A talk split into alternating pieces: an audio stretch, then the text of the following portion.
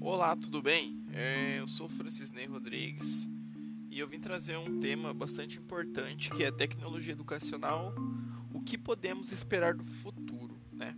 Então, quando refletimos sobre a nossa realidade presente, é uma coisa certa: a tecnologia se torna cada vez mais inserida em nosso cotidiano. Consumimos, estudamos, nos relacionamos e muitas vezes apenas nos reconhecemos por meio da tecnologia. É... Podemos também perceber o impacto da tecnologia em várias áreas de nossa vida, como na saúde, no entretenimento, na indústria, na vida privada e, é claro, na educação. Né? Contudo, quando falamos em educação, muitas vezes não percebemos um avanço tão distinto na mudança da rotina dos nossos alunos e alunas. Esse parece ser um paradoxo interessante.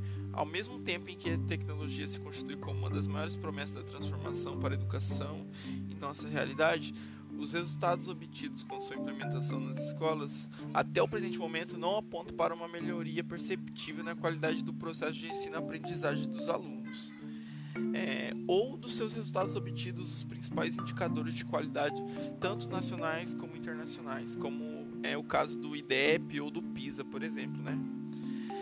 É claro que esse questionamento sobre os resultados do uso atual de tecnologia na educação não desconstrói a importância é, ou a sua inserção nas escolas nos próximos anos, né?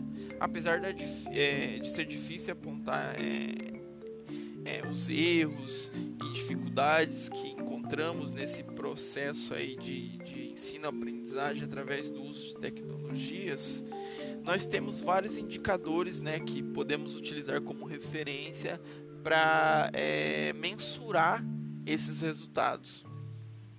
Então, assim, é, a gente precisa refletir também sobre outros aspectos, né?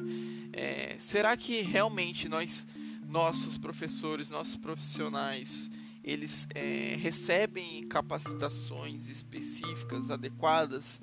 Será que eles possuem os saberes adequados para é, fazer utilização desses recursos é, nesse processo de ensino? Então, assim, são perguntas que é, a gente precisa refletir né, e buscar respostas.